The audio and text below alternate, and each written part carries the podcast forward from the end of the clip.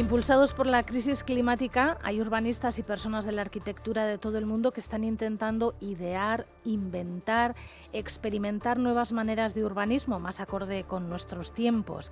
Y de alguna manera, sobre esto queremos hablar con el arquitecto y miembro del estudio Paisaje Transversal, John Aguirre Such. John Aguirre, Caixo Egunon. Egunon bai de aspaldiko. Aspaldiko, bai. Oye, siempre te digo Such, pero igual es Sach, ¿no? ¿Cómo es? No, es, es Such, es Such. Eh, aunque bueno, originalmente debería ser Suc porque es de Alicante, pero como mi madre es de Huesca, pues lo pronunciamos como Such. Such, muy bien. ¿Quieres que hablemos sobre los premios Capital Verde Europea y European Green Leaf, que son premios que se conceden en Europa? ¿Qué tipo de premios son estos? Bueno, pues son premios que nacieron en 2008 bajo una iniciativa de varias ciudades que se unieron más de 15 ciudades de toda Europa, entre las que están Tallinn, Helsinki, Viena, Praga, Madrid, Berlín o Glasgow y que bueno elevaron a la Comisión Europea pues la necesidad de premiar la apuesta por la sostenibilidad que se estaba haciendo en Europa en las ciudades de Europa no entonces bueno Europa cogió el guante y en 2008 lanzó los primeros premios de la capital verde europea que bueno yo creo que en el País Vasco es bastante conocido porque en 2012 no eh, Vitoria fue una de las primeras eh, ciudades en recibir este premio no y bueno básicamente este premio lo que reconoce es la apuesta por, por la sostenibilidad, la ecología de las ciudades de más de 100.000 habitantes en toda Europa. ¿no? Visto el éxito que tuvo esta iniciativa, ¿no? Pues ya en 2015 pues eh, también se veía la necesidad no solo de, premiar a las eh, ciudades de más de 100.000 habitantes, sino también pues hacer un otro premio que era que es el Green Leaf que premiaba, bueno, que está dirigido a ciudades entre 20.000 y 100.000 habitantes, ¿no?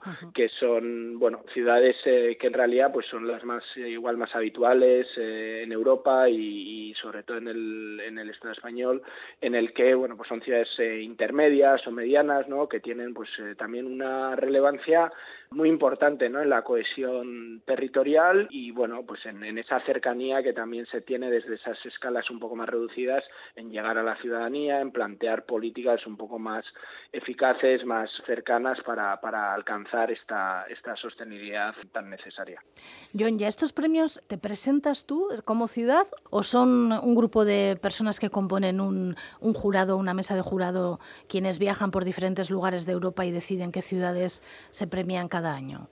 No, bueno, cada año hay una convocatoria del premio y, las ciudades se presentan. Tienes que rellenar, digamos, una candidatura, eh, pues aportando un montón de, datos. La verdad que es que son premios muy, muy, muy competidos, pues que están recibiendo cada vez más, más atención, especialmente, bueno, pues en, un momento, ¿no? Donde la sostenibilidad, la resiliencia, ¿no? Eh, la lucha contra el cambio climático son tan relevantes. Y, pues eso, cada año, pues hay un, jurado, eh, se presentan todas ciudades y, de ahí pues sale las ganadoras para 2025.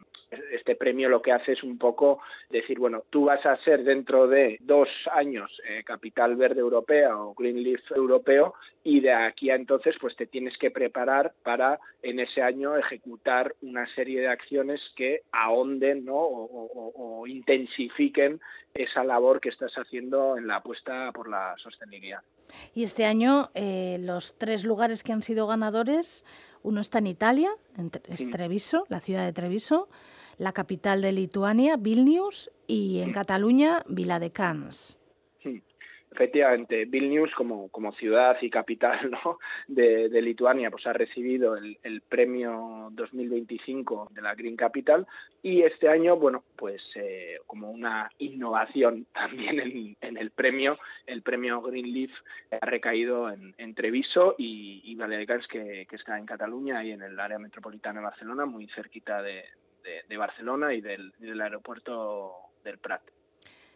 Pues si te parece, vamos a empezar con Viladecans en Cataluña, que es una ciudad de 66.000 habitantes y que conoces tú mejor que las otras dos. Es una ciudad que está, como digo, muy cerca de, Barcelona y bueno, es una ciudad que ya lleva una larga trayectoria en cuanto a estrategias de, sostenibilidad, ya desde las eh, famosas Agendas 21 de, principios de este siglo y sobre todo desde que se adhirió al Pacto de Alcaldes en, en 2008, ha tenido una trayectoria muy importante y reconocida ya no solo pues a nivel de Cataluña, de Estado, sino también en Europa, ¿no? Es una ciudad, como ellos mismos dicen, ¿no? Que somos pueblos y, soy ciudad, con esa cercanía a la ciudadanía, a esa vivencia un poco más de escala humana, ¿no? Por así decirlo, pero que luego tiene pues una proyección y, una apuesta con una entidad que ya quisieran para sí muchas otras ciudades, ¿no? Y en este sentido, bueno, Vila de Cans ya tiene una estrategia plantada 2030, ¿no? Con, con, una agenda urbana, con una agenda 2030. Además, está participando en la misión europea de las ciudades climáticamente neutras y, bueno, tiene un objetivo muy ambicioso, ya no solo de cara a 2030, ¿no? que quiere convertirse en una ciudad neutra en emisiones en 2030, pero ya también se están planteando que en 2050 sean emisiones negativas, ¿no? lo cual es eh, un reto importante en el cual pues están trabajando en, en, diferentes líneas, porque bueno, al final reducir esas emisiones de, de gases contaminantes y reducir, digamos, esa huella de carbono, etcétera, pues tiene que ver con, con muchas cosas. Por ejemplo, cómo se consigue esta, esta reducción o cómo desde Vila de Cans pretenden conseguir esta neutralidad climática y tener emisiones negativas en 2050. Bueno, pues por una parte el fomento de la movilidad sostenible, que se va a desplegar una zona de bajas emisiones, se van a trabajar en temas de logística, actuaciones de última milla, etcétera, ¿no? Otra cuestión en la que ya, mm, bueno, la ECAS también está siendo un referente a nivel europeo es la transición energética en la ciudad, donde, bueno, pues en, en 2016 impulsó un proyecto de acción urbana innovadora que se llama Vilabat.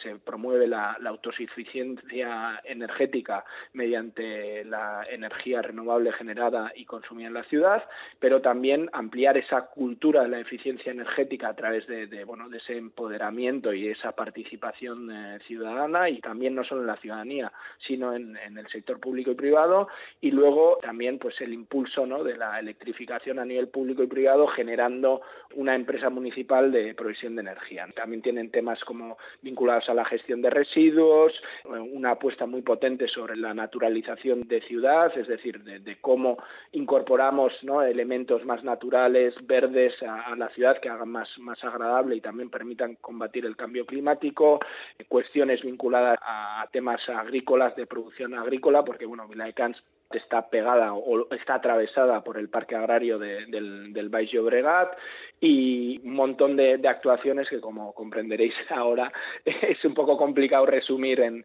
en cinco minutos.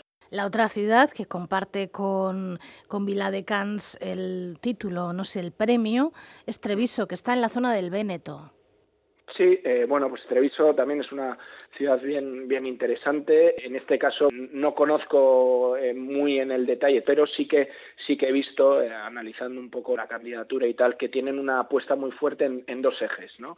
Uno sería la apuesta de esa renaturalización y de mejora de la biodiversidad, especialmente vinculada a la creación de bosques urbanos. Tiene una, una política muy muy importante de, plantación de, de árboles. De hecho, se están comprometiendo de cara a 2030 plantar más de 3.000 millones de árboles en la, en la ciudad, eh, han duplicado recientemente también la existencia de árboles y todo esto lo están haciendo además de una manera muy interesante también, ¿no? que es implicando a la, a la ciudadanía en, en, la gestión de estos nuevos bosques urbanos que se están creando en el entorno periférico de, de la ciudad, ¿no? de manera que es la propia ciudadanía ya no solo la ciudadanía, pues eh, gente mayor, no, no, o sea, gente desde los colegios hasta gente mayor, eh, bueno, pues eh, con una perspectiva muy intergeneracional en el que se ha hecho unas campañas de sensibilización, de apoyo a, las, a estas plantaciones, a la mejora de la biodiversidad y, de modo que es la propia ciudadanía la que está participando ¿no? en esa transformación verde de la ciudad con creación de, nuevos bosques urbanos. Al final, lo importante yo creo que es entender que, alcanzar esta sostenibilidad depende de, múltiples eh, factores que hay que atacarlos de manera integral, ¿no? que es una cosa que ya sabéis, Goizalde, que en paisaje transversal siempre repetimos, ¿no? esa necesidad de, planificar y transformar las ciudades desde una perspectiva integral y participativa. Oye, John, y la que sí que eh, conoces es Vilnius, ¿no? La que será la capital, eh, la Green Capital Europea en 2025. Sí, he tenido la, oportunidad de, estar alguna vez allí y bueno, ellos también vienen haciendo una, una gran apuesta en, estos temas vinculado a cuatro ejes, ¿no? Una es la transformación verde, ¿no? Que está pues muy alineada con todo lo que tiene que ver con el New Green Deal de, Europa, con, todos los ejes estratégicos vinculados a Europa en, esta materia. Otra cuestión es el, aumento de, la biodiversidad, es decir, bueno, que en la, en la ciudad pues haya más, digamos,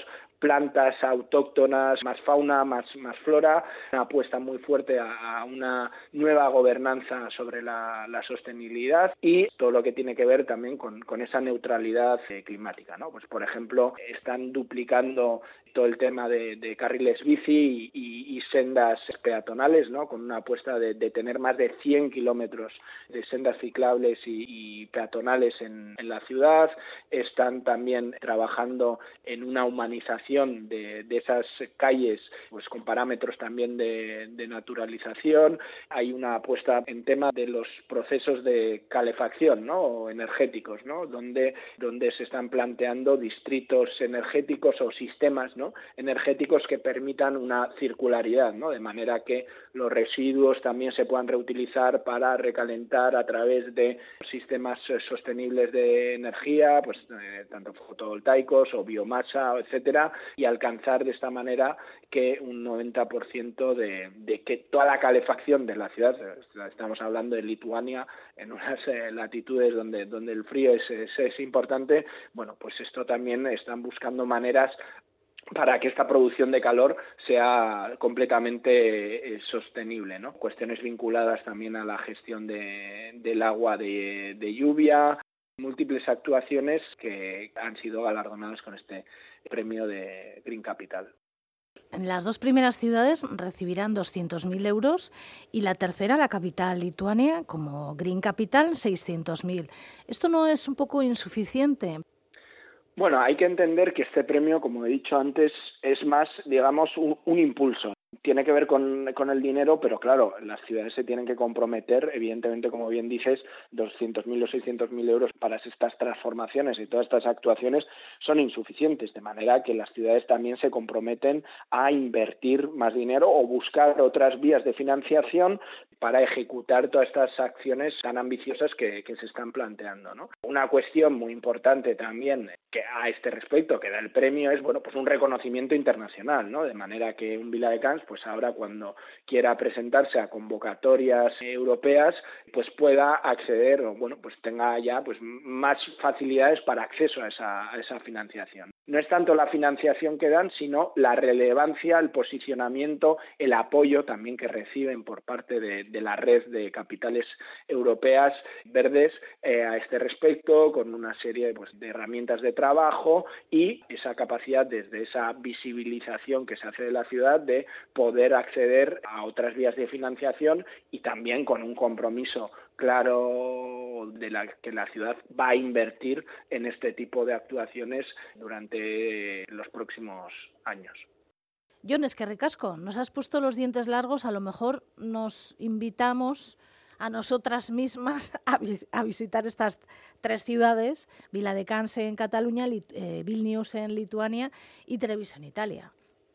Pues sí, la verdad que, que, muy recomendable porque sin duda son tres ciudades muy muy interesantes. La de queda cerquita y, bueno, también pues igual es más fácil ir, ir por allí. Es que ricasco todo arte. Es que ricasco Zuri.